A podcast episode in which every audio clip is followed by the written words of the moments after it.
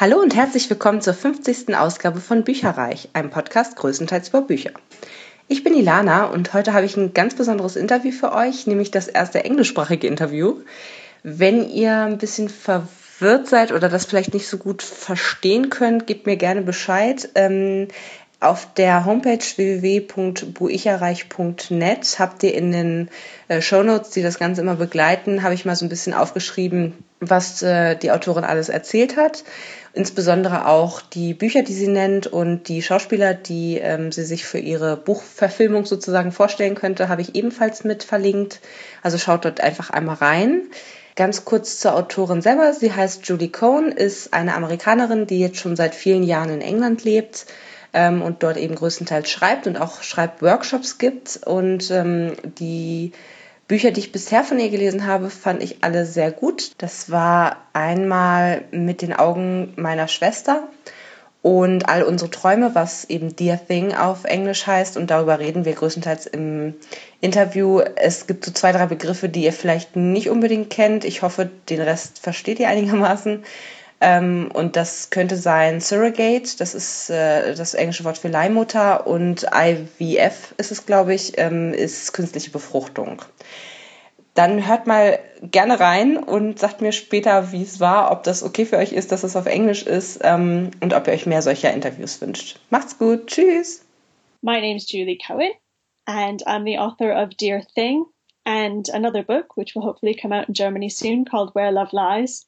I write um, emotional women's fiction, usually about an issue that will touch the heart of my readers, I hope. Mm-hmm. I also teach creative writing. I teach all over the country and I've taught in America as well. Um, and I love helping people with their novels and try to get published. Great. So the book that we are going to talk about mostly today is Dear Thing because that's the last book I've read in German, and uh, as you said, it's already come out. It's like mm-hmm. um, the name is called uh, Alle unsere Träume in German. And um, I hopefully the next. Or no, you just said that the, the, the, your next book, Where Love Lies, is also coming going to come out in uh, Germany with Diana Verlag, right? Yes. Yeah. Okay. So we will send the most most of the questions around the thing because that's uh, the one that's already published. But of course, I'm pretty sure that the next book will be just as good as this one. I really really enjoy, uh, enjoyed it. Um, can you talk a little bit about what happens in your book, Dear Thing? What, what can you do like a little synopsis of like maybe two sentences about it? Okay. So it's about Ben and Claire who are happily married, but they can't have children, which they want very much. Mm-hmm. And Ben's best friend, Romily, offers to be a surrogate for them and to, to become pregnant with their child, to carry it and give birth to it and then give it to them. But the problem is that Romily is in love with Ben. And when she's pregnant with his child, all sorts of emotions come to the surface that she wasn't expecting. Great. And what exactly would you call your, your book genre? It's women's fiction, so it's contemporary emotional women's fiction for readers who like Jojo Moyes, for mm-hmm. example. Mm-hmm. Oh, great! You just said her name. I, think, I, think, everyone in Germany is uh, trying to figure out how to pronounce that. yeah, I really think so. yeah. How would you pronounce it? Yeah, but I, am not quite sure. But I, you know, if you, if I say that like more Germany, then I would like say yo-yo, but that's so. Yeah. yeah she says most. She says Jojo. Jojo. Okay, that's fine.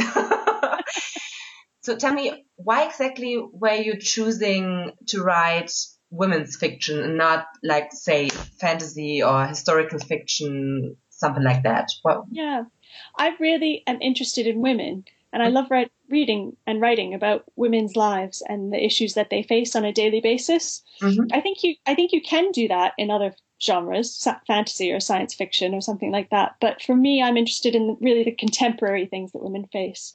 Um, also, I don't know. I don't know if I have a good enough imagination to make up a whole fantasy world, though I'd love to try that one day. I'm very interested in that.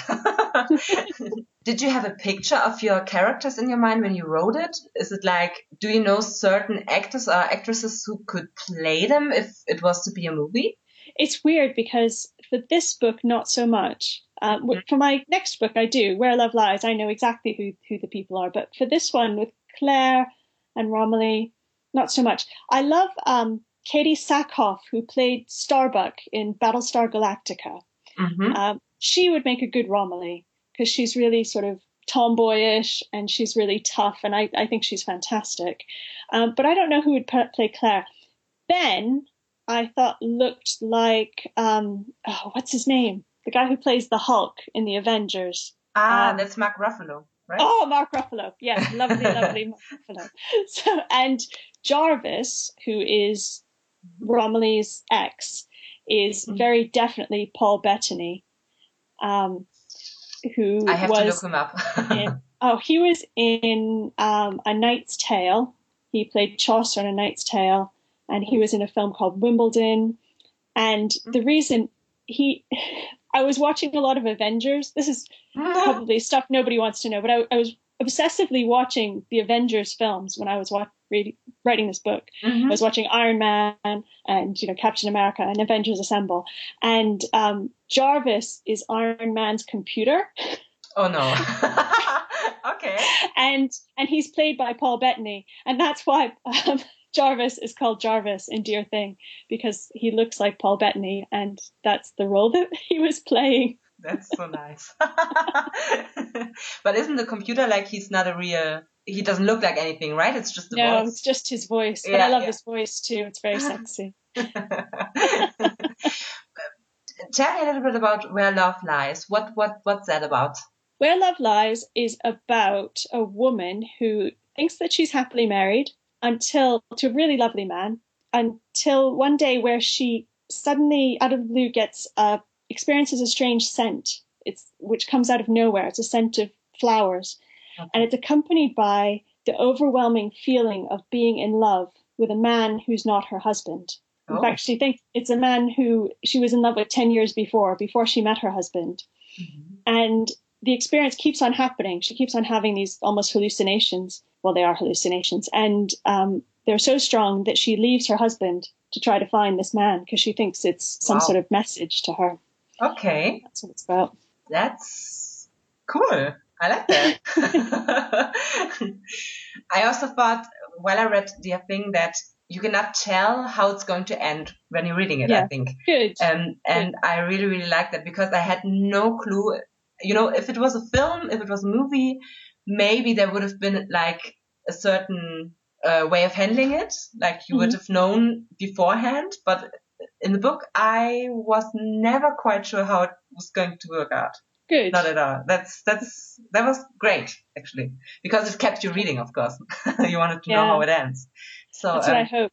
yeah, Is that you won't know who's going to get the baby. yes. There's one baby and there are two, you know, there are three parents and you never know which parent is going to get it. And there's Yeah. a point near the end of the book where the baby sort of could go to anybody and you Yes, haven't got clue. Exactly, exactly. I think every one of your characters, especially in Dear Thing, had like a certain depth. So you got bits and pieces of what made them react the way they reacted and do the things they did. It's often that it's not the main character or the main characters who surprised the author by by putting themselves in the front. Uh, I Yeah. experienced. So uh, could you tell us a bit about which character you really put the most effort in while you wrote it? the easiest character was Posey. Posey, Mhm. the who's Romily's child, seven year old. That was she was the easiest. She wrote herself. So every time she was on the page, she just told me what she said, and I wrote it down. So Uh-huh. she was super easy. The character that was probably the hardest was Ben, um, because he has these two women in love with him, and yet he is in a lot of ways quite um, overbearing. Um, he really, really wants a child, and he's a bit selfish about it. He doesn't really think about what anybody else thinks, Mhm. and that had to happen for the story. But he was it was it was difficult to make him sympathetic, and I liked him a lot, and I really understood what he was going through. But I'm not. I'm not sure that everybody, every reader, will like him as much as they like the women. But it Mhm. is a story about the women. The women, the women are at the Yeah. heart of the story. Yeah. Um, and Claire and Romily were they both had lots of me in them, but in different ways. So it was they were different to write.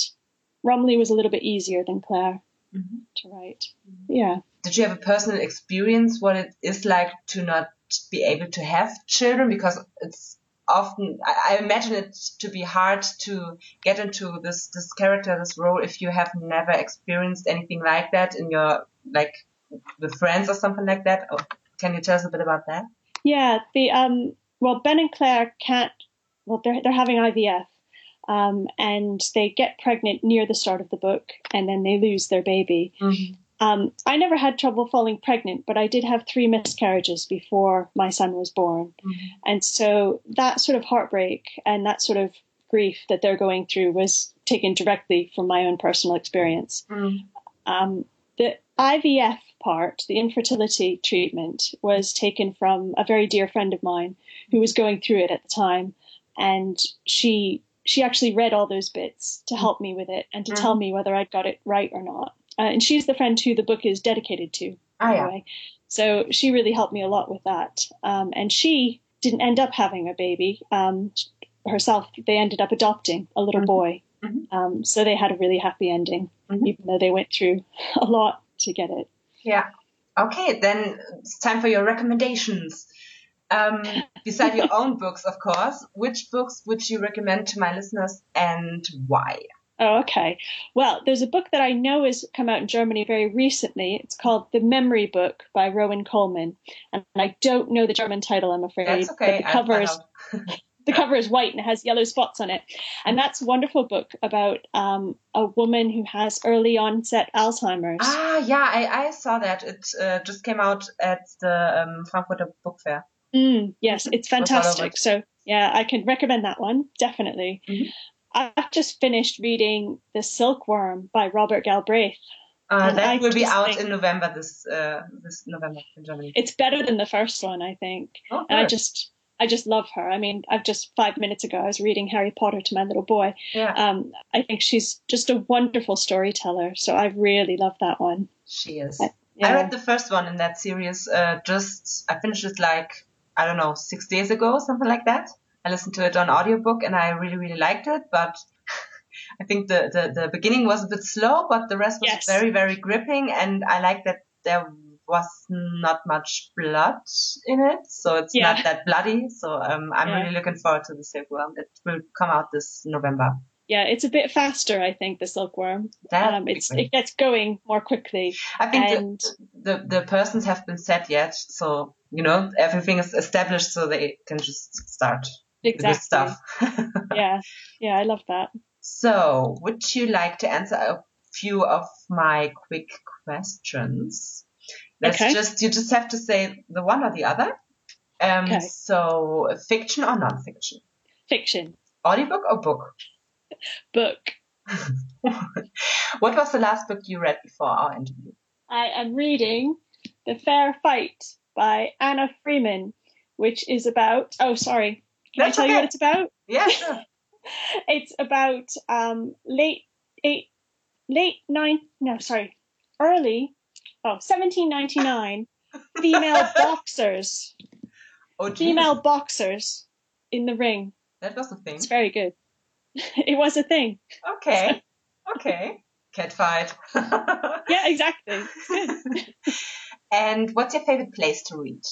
Outside in the sunshine on my deck overlooking the river. Ooh, that sounds nice. it is very nice. so you're by a lake or something like that? We live by a river. Ah, um, that's nice. Which is great in the summer and not so good when it floods in the winter, but you know, never mind. So your favorite time in the year to read is also the summer? I think the summer. Yes, the summer out in the sunshine. All right. Good. That's it. Thank you very much. Thank you. Informationen zu allen Büchern, über die wir heute gesprochen haben, findet ihr auf unserer Website www.bücherreich.net mit UE bitte. Ihr könnt dort oder auf Facebook unter www.facebook.de slash podcastbücherreich in einem Wort durch und auch mit UE mit uns in Kontakt treten. Unsere E-Mail-Adresse lautet bücherreich at gmail.com, wieder mit UE. Und wenn ihr diesen Podcast über iTunes abonniert habt, würden wir uns riesig freuen, wenn ihr uns eine 5-Sterne-Bewertung hinterlasst. Dies ist ein privater Buchpodcast, in dem wir nur unsere eigene private Meinung wiedergeben. Wenn uns ein Buch oder Hörbuch kostenlos zur Verfügung gestellt wird, kennzeichnen wir es entsprechend auf unserer Website.